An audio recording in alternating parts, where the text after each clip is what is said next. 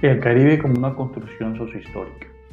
La definición del Caribe de Scheller es una de las que mayores adeptos tiene.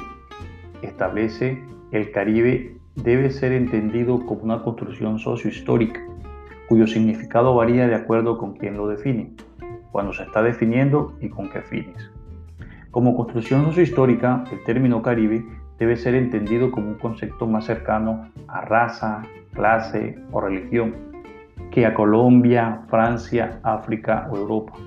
De la misma forma que el término raza, que dependiendo de quien lo esté utilizando, puede referirse a un tipo biológico, a una posición ideológica o a una categoría político-administrativa.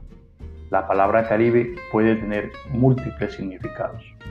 El término Caribe se ha utilizado y sigue siendo utilizado como una categoría geográfica, cuando se hace referencia a las Indias Occidentales o al Gran Caribe, o como una categoría cultural, cuando se, usa para describir la música del Caribe o los alimentos del Caribe, y como una categoría de identidad, cuando alguien afirma yo soy caribeño.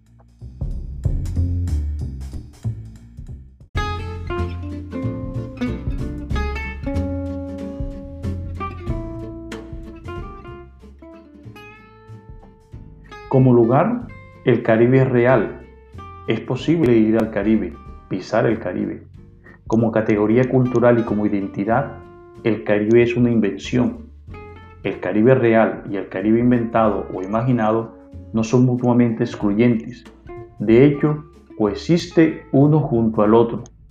Por lo tanto, debido a que existen muchos Caribes reales y muchos Caribes imaginados, definir la idea de identidad Caribe o caribeñidad resulta bastante complicado.